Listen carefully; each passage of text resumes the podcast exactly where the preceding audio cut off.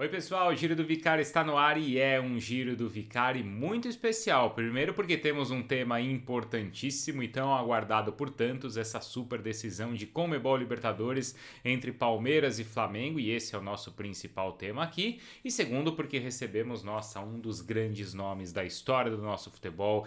Recebemos com muito orgulho o Galinho Zico. É uma conversa não só sobre Comebol Libertadores, a gente fala sobre a decisão entre os dois clubes, mas também, claro, aquela nossa intenção aqui no Giro do Vicário, onde todo campeão tem a sua história e a gente vai acompanhar as histórias do Zico. Muitas que alguns aí já conhecem, mas outras também uma abordagem assim sempre um pouco diferente dos valores esportivos, algo que o Zico aprendeu, que ele carrega, em, que ele aprendeu em sua carreira e que hoje carrega para a vida dele. Escola ele tem, não só por tudo que viveu no Rio de Janeiro, no Maracanã, sua relação com a torcida do Flamengo, mas depois pelo que viveu também com a seleção brasileira, em sua jornada no Japão, onde atualmente está, também como treinador na Rússia, é, como treinador na Grécia, como treinador na Turquia, como ídolo do futebol italiano. Então Zico conhece assim diversas culturas, conhece diversas torcidas e ele acompanha, aborda todos esses assuntos de uma maneira muito legal. Então preparem-se porque vem aí uma super cobertura de Comebol Libertadores nos canais esportivos da Disney, na ESPN, no Fox Sports, também na ESPN no Star Plus e desfrute também de todas as plataformas da ESPN. Se você está no YouTube, não se esqueça, o Giro do Vicari também está disponível na versão podcast. Se você está na versão podcast, não se esqueça, é só entrar lá no, na playlist do Mundo ESPN, da ESPN Brasil, porque tem Giro do Vicário por lá. O importante é você ouvir todos os nossos episódios, não só relacionados a futebol, mas a todas as modalidades esportivas, a indicar também para os seus amigos e principalmente aprender com essas grandes figuras. Então vamos lá, pessoal. Giro do Vicari, com muita honra, recebendo Zico.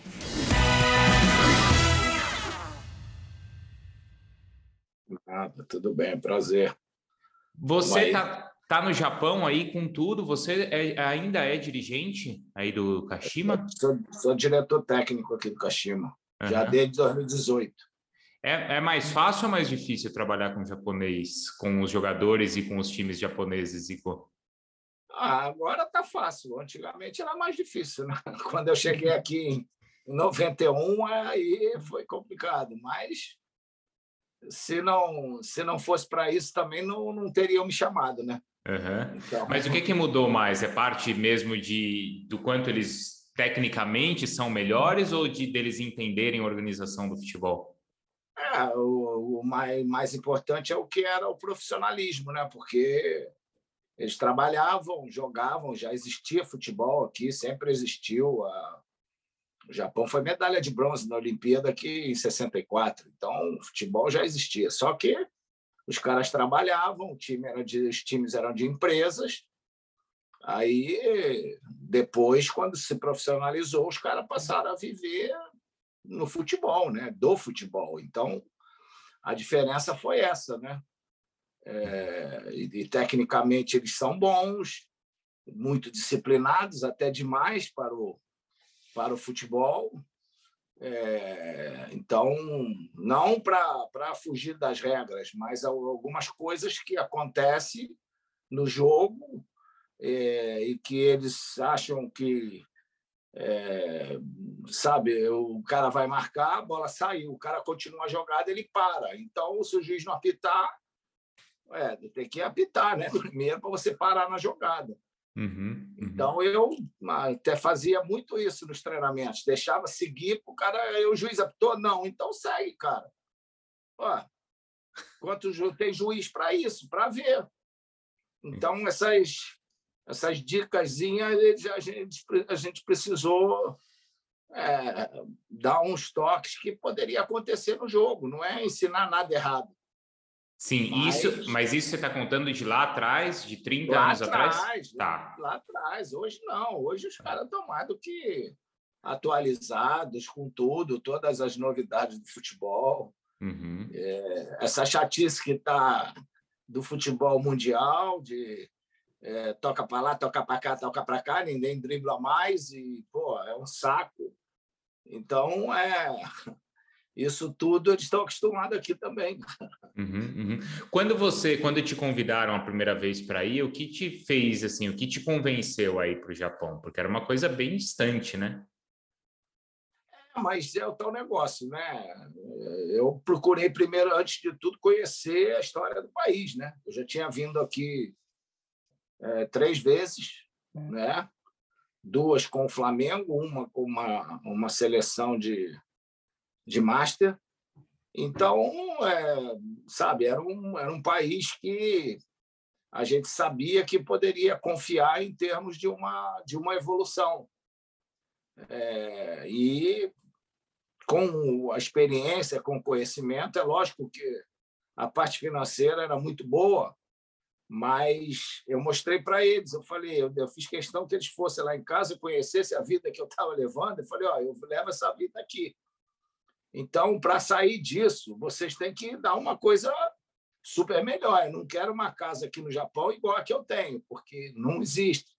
Agora, é, eu quero que vocês compensem de alguma forma, uma mudança grande, mudança de cultura. Minha família tem que vir para cá.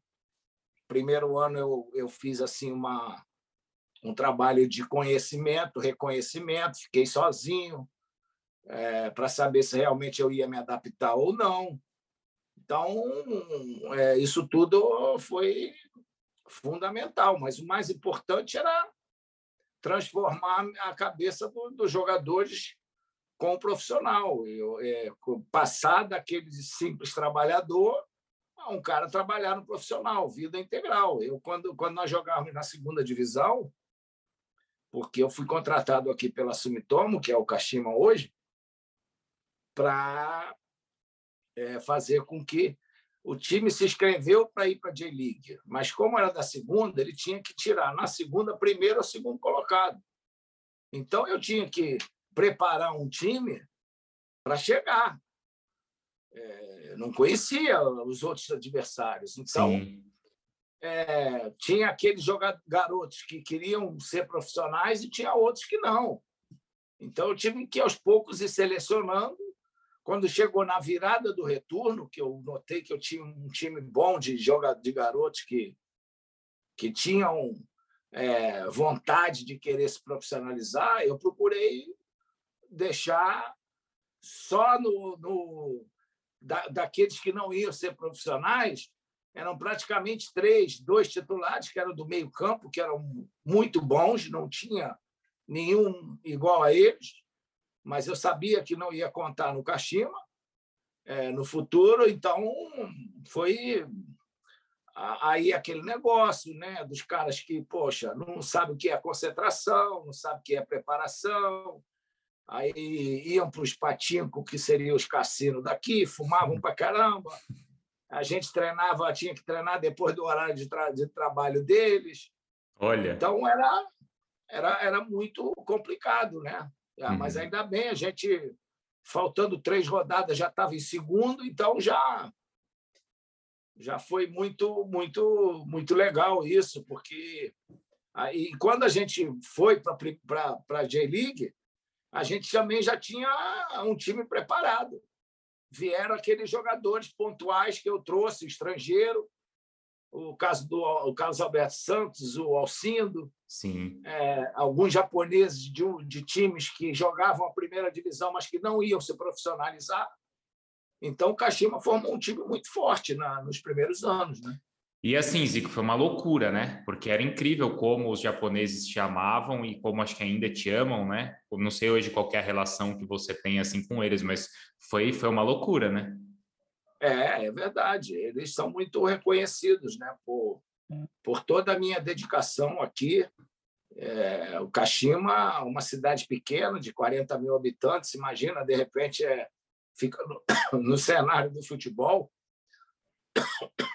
acabou servindo de, de inspiração para outras cidades pequenas. Sim. Pô, o Kashima funcionou, a gente tem que também trabalhar para funcionar. Vinha todo mundo saber o que estava acontecendo, o que estava vendo. Muitos fizeram estádio igual, centro de treinamento igual. Então, é, foi, foi gratificante. Eles são muito reconhecidos por eu ter me dedicado à, à, J-League e, e, sempre valorizando a matéria-prima matéria japonesa. E falava: oh, você não tem que venerar os caras estrangeiros, vem aqui para ajudar. Nós temos que formar aqui ídolos japoneses, porque o torcedor quer ver o japonês desenvolver. Inclusive, Sim. eu acho que foi diferente do, do que aconteceu nos Estados Unidos, porque nos Estados Unidos eu fui jogar aos 20 anos de Cosmos, pô, tinham dois americanos no time, cara, o resto era tudo estrangeiro. Então, Lá eles queriam só o show, né? É o show, exatamente. Era aqueles nomes e tal. É, você vê que os maiores jogadores do mundo foram para lá. Sim. Agora, o americano não demorou tempo para desenvolver. Eles hum. foram para a atração, fizeram a atração, o público passou a gostar. E aí, depois de anos, o, jogador, o, o americano começou a ele participar. Né? Aqui não, já começou com um japonês participando, só podiam três. É, dois estrangeiros primeiro, depois passou para três.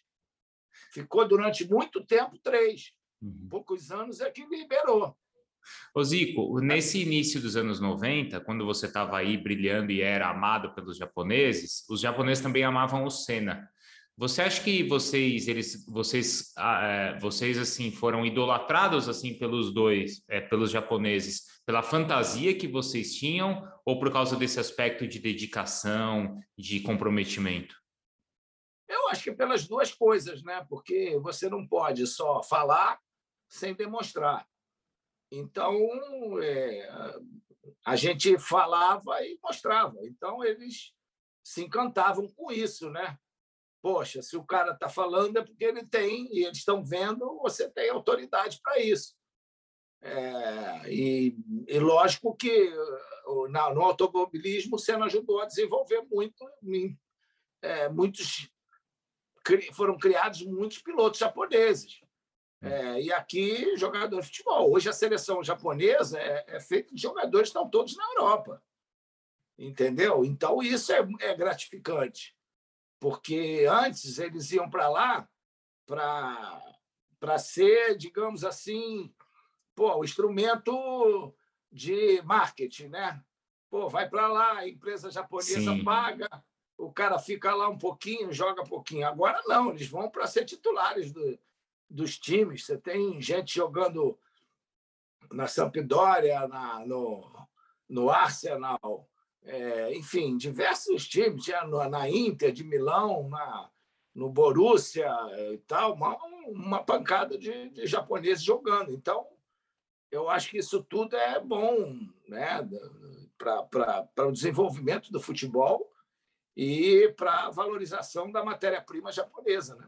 Agora, você também teve experiência fantástica na Itália, onde você também é idolatrado, em Udine. Depois também, claro, passou por Turquia, passou pela Grécia. Onde você acha que você é mais... Como é que é essa relação assim entre os torcedores? É diferente a, o sentimento do torcedor com o ídolo em cada país ou não, Zico? É muito diferente, muito é. diferente porque existem é, locais que são momentâneos. Hum. Você está ali, tu é ídolo e tal. Pegou o aeroporto, subiu o avião, é, é, a chave vira, entendeu? Então é preciso ter uma identificação muito grande. É, as pessoas respeitam muito, pessoal, meu momento de técnico, as pessoas me respeitam muito pelo meu passado, pela minha história, mas você tinha que mostrar alguma coisa graças a Deus, a maioria dos locais que eu fui como técnico, eu fui campeão. Então, é, mostrava trabalho. Mas é, a Itália, o Udine é aquele tema. Udine, sabe, é aquela, aquela coisa de, de paixão mesmo, uma cidade muito pequena também. São reconhecidos porque Udine, devido à minha transferência, ficou conhecida no mundo inteiro futebol, ah, é a cidade que o Zico jogou, é o time da. Entendeu? E eu fui muito bem lá no, no dentro do campo. Então, qualquer hora que eu apareça lá. E, e, outra coisa, foi um momento importante do futebol italiano que eu, aonde eu ia, era estádio lotado. A torcida adversária me aplaudia, eu fazia gol, os caras gritavam meu nome, eu olhava assim, eu falei, não estou acreditando nisso.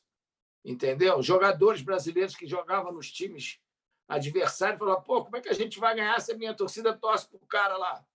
Entendeu? Então é, é um respeito muito grande. Eu vou lá na Itália hoje, os caras me recebem uma coisa fantástica. Eu tenho contato lá, premiações.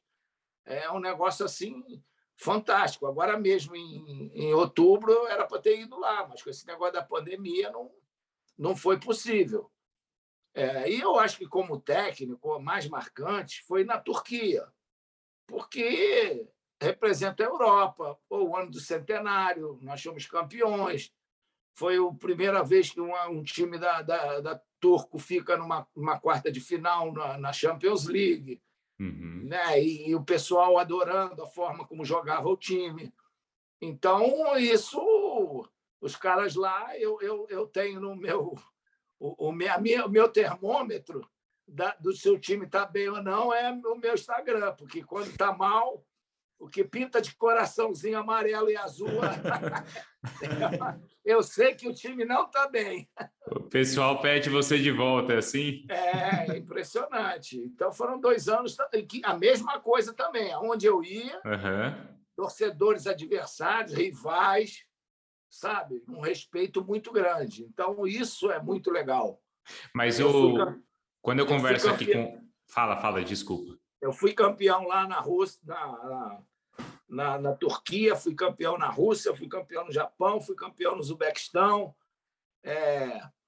Estava é, muito, muito bem na, na Grécia e classificado para Champions pela segunda vez na história do clube, quando deu um problema lá.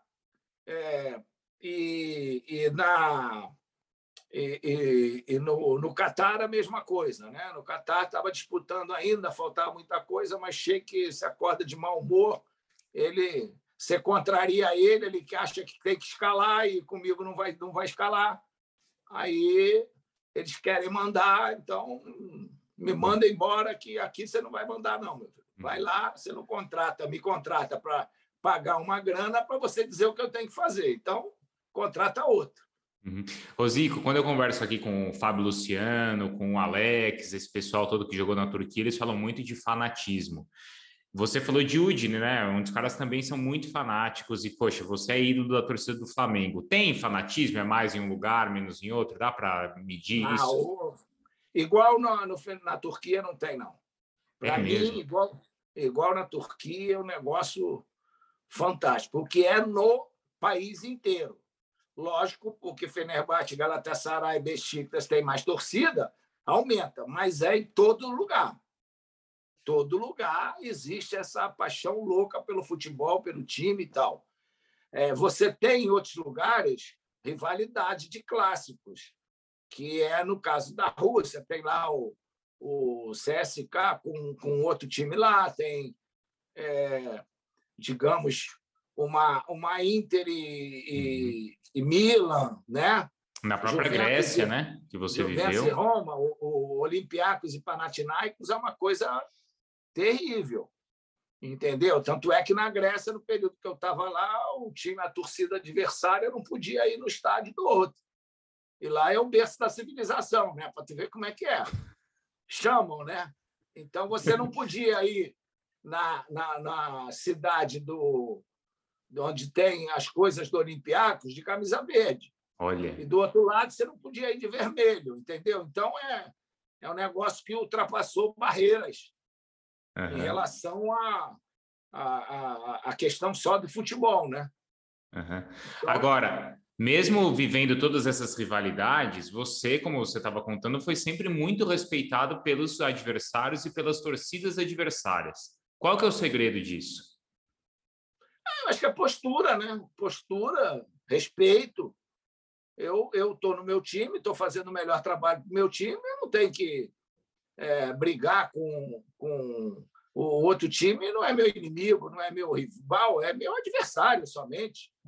Então, eu não tenho que ficar é, motivando, falando mal desse ou daquele, do outro lado, para motivar jogo, para dar manchete. Então, eu sempre sempre respeitei isso. Eu acho que isso aí são valores que a gente aprende dentro de casa.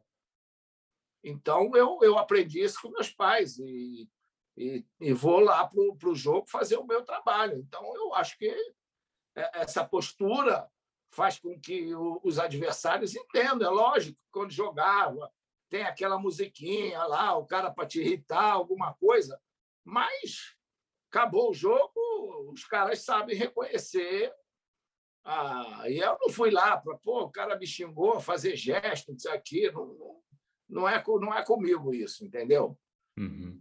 E você também não precisava provocar o rival para ganhar a sua torcida, né? Claro, lógico, nunca precisei disso. A gente tem um caso bom, né? Que possa servir de exemplo no Rio, que é, que é o caso eu e Roberto.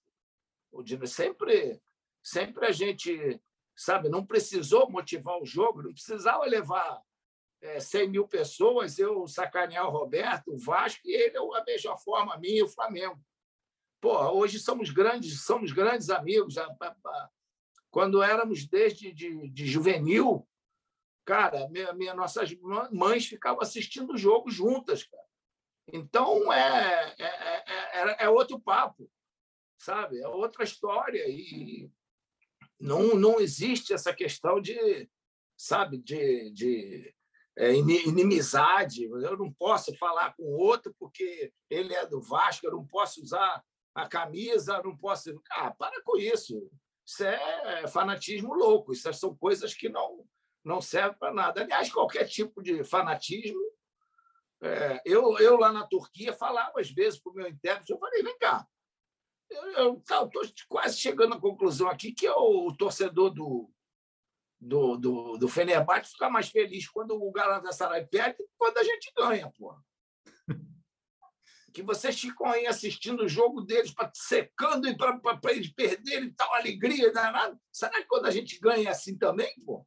É. Entendeu? Deixa os caras em paz, cara. Deixa os caras para lá, pô. O negócio é quando a gente joga contra eles ir lá e vencer, pô. Uhum. Ô, ô, Zico, hoje, uma, hoje um dos ídolos do Flamengo é o Gabigol, né? E ele tem muito essa relação, assim, de a torcida do Flamengo ama, tem muitos torcedores rivais que gostam, mas ele também provoca muitos outros, né? Como é que você acha que é essa, essa postura dele? Ah, isso é cada um, cara, a personalidade de cada um. É, ele está é, é, é, é, tá vivendo um momento diferente. É, difícil saber se está dentro do campo o que está acontecendo fora. Né?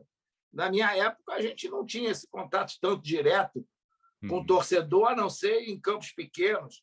Mas em grandes estádios era difícil, era, era uma distância maior. Agora, hoje não, hoje está tudo muito próximo. Então, as pessoas falam ali algumas coisas que você está no calor ali, às vezes pode, pode se irritar e pode fazer alguma coisa. Então, é a personalidade dele. Ele tem essa, essa personalidade, ele é um cara que provoca, é, porque provocam ele também, né? Então, é, é, é, é ida e volta, né? Tem que ter para os dois, né? Não pode só você ser provocado e tem gente que não está nem aí, nem liga, não quer nem saber, outros não, pô. Mas é um é. direito. Ele, ele não, não, não acredito que ele é, provoque antes, entendeu? Ele vai lá, comemora com a torcida do Flamengo e tal, faz as comemorações dele. Agora, se ele for provocado, ele, ele rebate. Então, é, é a personalidade do cara. Então, desde que não, não ofenda ninguém, é, eu acho que no esporte a gente não pode cortar certas coisas, entendeu? Eu acho que tem coisas que, às vezes, mesmo brincadeira, em certos momentos, não, não, você não pode é, ofender ninguém, entendeu? Certas brincadeiras é, ficam muitas vezes à parte Hoje em dia, no mundo que a gente está vivendo, a gente tem que tomar muito cuidado com isso. Uhum. Tá? Era diferente. Você vai lá, pô, o Viola faz um gol, imita um porco e tal. Aí o, o, o Donizete fazia a, a pantera e tal. O Paulo Nunes botava máscara. Não, são coisas mais sadias, brincalhões, não estão ofendendo ninguém, sabe? Agora, hoje, às vezes, a coisa, em alguns momentos, fica mais, mais pesada, né? Uhum.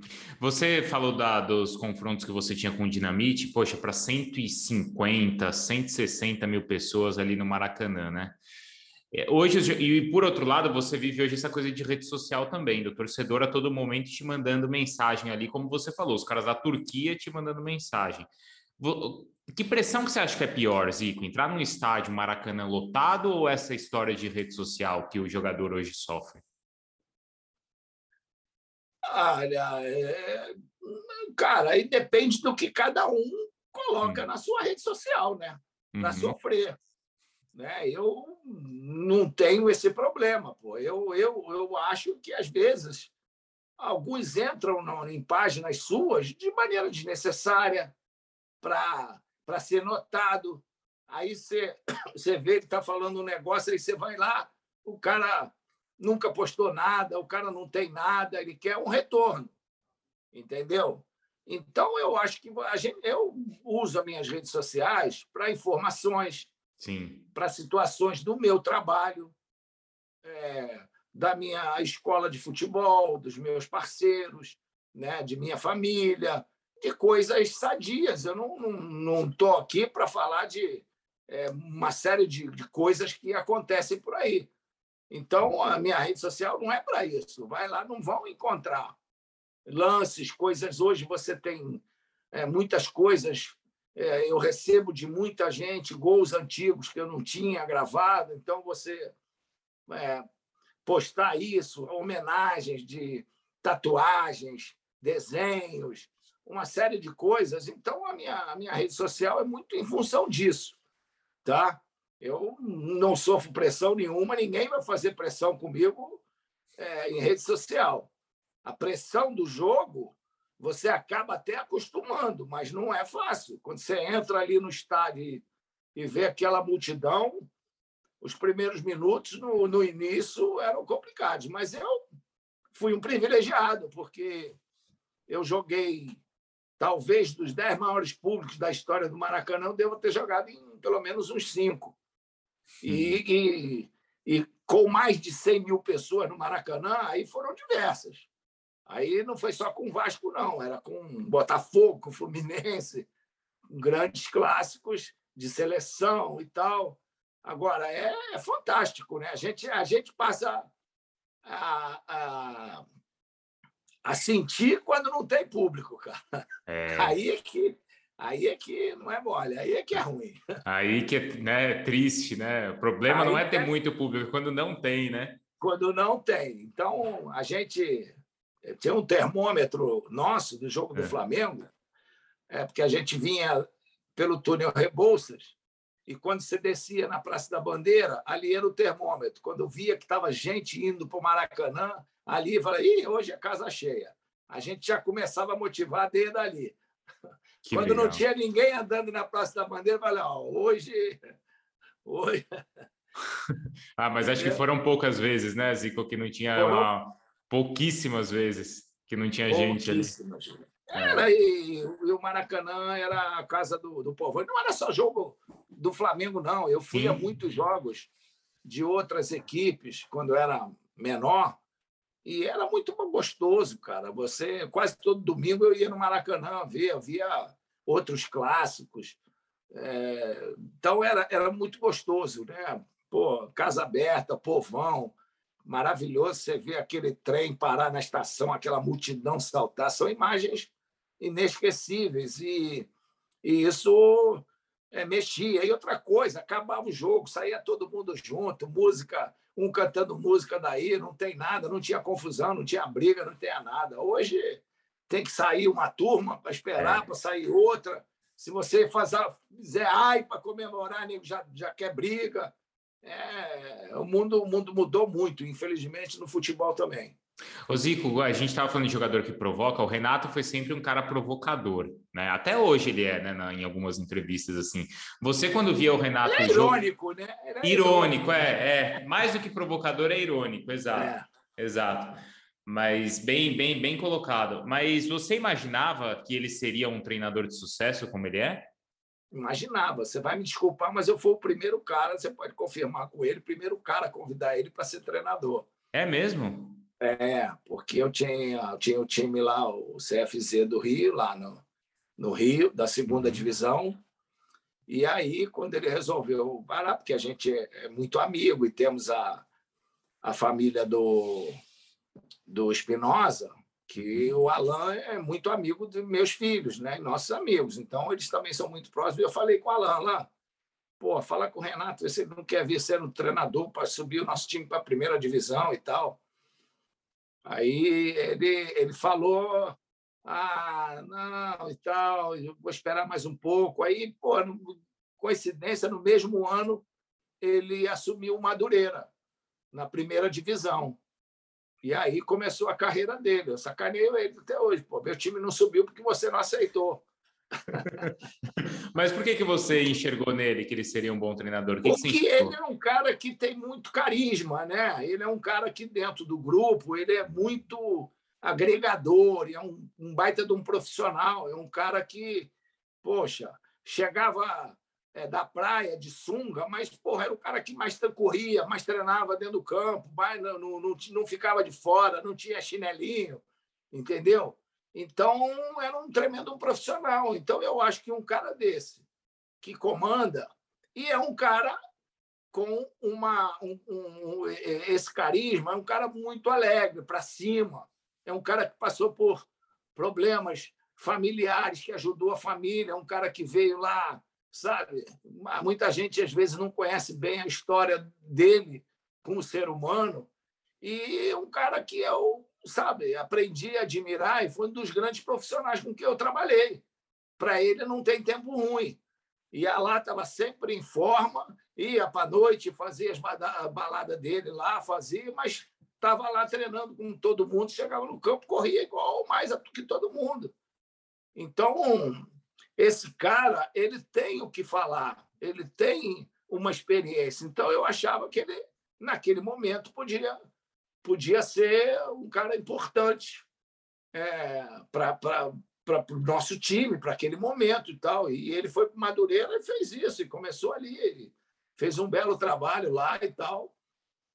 Então, eu, eu acho que ele não é só aquele cara animador de vestiário, não, sabe? Isso é uma, uma, uma coisa de uma fantasia que foi criada, personagem, mas ele é um cara muito, muito sério, muito correto, muito honesto, fala com você na frente, de cara, entendeu? Não tem esse negócio de faz, fala uma coisa e faz outra. Não, ele é um cara de muita personalidade, então eu admiro muito ele. Torço Entendi. muito para que ele, que ele tenha sucesso e que ganhe esse, esse título da Libertadores aí, porque é, a gente sabe que a carreira do, dos treinadores precisa de títulos, né? É, mas é interessante que você falou, porque as pessoas às vezes confundem, né? Ver o jeito do Renato e não achava, principalmente como jogador, que ele era um bom profissional, mas ele sempre foi. Sempre foi, sempre foi, cara. Sempre é. foi. É que ele nunca deixou de fazer as coisas que ele gosta. Cara. Mas entregava também em campo, né, Zico? Exatamente, exatamente. Você não vê, pô, o cara não, não jogou porque estava é. cansado, ou foi para a noite, foi para o bar e tal. Você nunca, nunca viu falar isso uhum. onde ele jogou. Hum. Entendeu? E foi isso do Grêmio, foi no Flamengo, foi lá no, no Botafogo, foi no Fluminense. Então, é, eu acho que isso é, é, um, é uma marca que as pessoas às vezes esquecem, né? Ou então fingem não, não saber que é para poder é, ter o que falar, né? É. Ô Zico, e claro que você não tem a mesma relação, nem sei se você o conhece pessoalmente, mas pelo que você acompanha assim mais de longe, você gosta do, do Abel Ferreira, técnico do Palmeiras? Eu gosto, cara, eu gosto porque ele tem um, um, uma metodologia. E você não pode dizer que aqui no, a, a, no Brasil ele não, não foi vencedor, ele foi vencedor, cara. Então, se muita gente não gosta da forma como o time dele gosta, é o direito. Mas eu respeito o cara que tem é, convicção daquilo que ele está fazendo, procura fazer com que os jogadores entendam e cumpram aquilo ali, né? procura utilizar bem a característica dos jogadores que ele tem na mão. E, cara, passa por momentos difíceis e tal, às vezes dá certo, às vezes não dá. Mas, no, no conjunto da obra, a obra está saindo bem entendeu? E ele, no, no momento, chega é, numa, numa final de Libertadores. Se fosse há um mês atrás, eu te, ia te dizer, ó, porra, o Flamengo é favoritaço. Agora já está um, o pau a pau. Uhum. Né? Sem, sem falar que é uma decisão, uma decisão, uma decisão. Mas eu acho que, em termos de favoritismo, acho que hoje o favoritismo do Flamengo, apesar de ser um time tecnicamente com jogadores, se você vai no mano a mano, os jogadores do Flamengo têm é, mais destaque, mas pô, são dois times campeões, dois últimos campeões da Libertadores, times vencedores de outras competições. Então, cara, tá pau a pau. Hoje eu não, você não, eu não, eu não botaria nem assim 51, 49 para o outro. Era, para hoje é, é, igual. É igual. Agora você. Eu torcendo é 100% para o meu Flamengo. claro, mas aí a sua torcida tem que ser assim mesmo, né, Zico? Aí não tem é. nem, nem meio por cento para outro, né? Não, não tem. Ô Zico, e você, você, poxa, pela experiência que você tem como jogador, como treinador, como dirigente, você hoje quando olha um grupo e você percebe se os caras compram a ideia, estão comprando a ideia do treinador ou não, né? Acho que isso é uma... Lógico. É, você bateu o olho, você já sabe se funciona ou não, né? Ah, é, isso é fácil de perceber, uhum. entendeu? Ainda mais quando você... Mais trabalhando junto é melhor, né? Claro. para você detectar.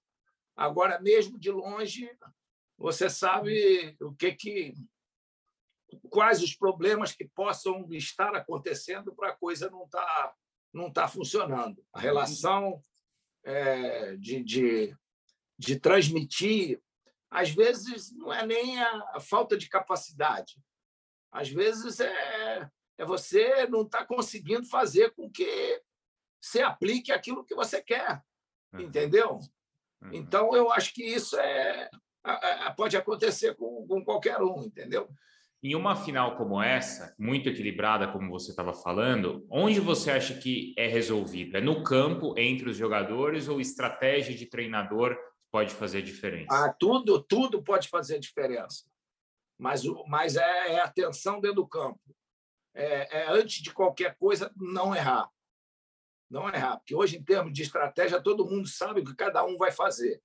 Aí você pode, numa, numa atuação, uma jogada né, de, de falta de concentração na jogada, ali é, é, são 90 minutos o tempo todo. É tipo futebol alemão, antigamente. Futebol alemão ele não errava.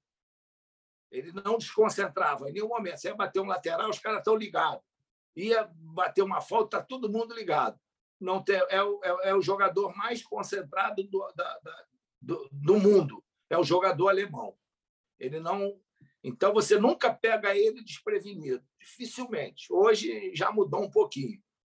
Agora, é, então, numa, numa final dessa, e a última que o Flamengo ganhou foi assim, cara. Foi mesmo. Um time, um time que é, marcou, marcou, Flamengo marcou, marcou, marcou. Quando os caras cansaram que ele trocou, quem entrou não entrou com a mesma concentração.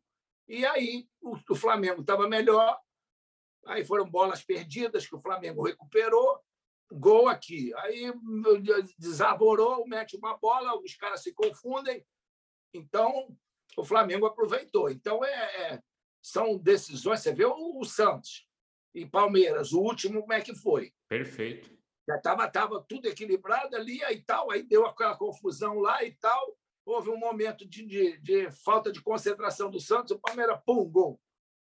Porque ali era tudo, se não tem aquela confusão toda ali de tal, é tudo para jogar três horas ali e ficar no 0 a 0 Mas você vê como é que um, um, um fato que ocorreu mudou a, a, aquilo tudo na, no, no, final do jogo. Então, muitas vezes, uma decisão pode acontecer isso. Né? Se você não errar, os dois times não errarem, é complicado. Aí vai ter que ir para. A possibilidade é de ir para pênalti, né? É, é, tem isso ainda. Zico, tem isso. Ainda. E aí, poxa, estão dois goleiros enormes também que podem ali fazer diferença. Para a gente encerrar, qual que é a principal lição que o esporte te deu? Ah, de que, cara, você tem que ter determinação, superação e respeito. Respeitar as regras do jogo, respeitar a torcida, adversário, teus companheiros. Então, o futebol me deu muito isso. Muitas coisas eu trouxe de casa, mas você precisa colocá-las em prática mais ainda no futebol, porque quando você tem um grupo heterogêneo, pô, são 25, 30 caras ali com pensamento diferente. Às vezes você tem que estar tá companheiro de quarto com um cara que você não sabe como é que é a vida dele no dia a dia, você só encontra no treino. Então, você tem que ter muita é, muita superação nessas horas, né? Para entender e, e seguir em frente e ajudar. Então, o futebol me, me valorizou mais alguns conceitos, né? Do que trabalhar em grupo, a união, que usar sempre o nós e nunca o eu. Uhum, uhum. Você é por isso você é um exemplo aí para nós também, por todo o sucesso que você conseguiu pela sua técnica, pela sua habilidade, pelo seu talento, mas principalmente aí pelos seus valores também. Zico, obrigado, viu? Uma honra ter você aqui como é convidado e conversar com você. Obrigadão mesmo. Nada, é um prazer aí grande. Tudo de bom, sucesso aí. E foi muito legal esse papo. Valeu, obrigado. Um abração. um abraço grande aí. Fica com Deus. Tchau.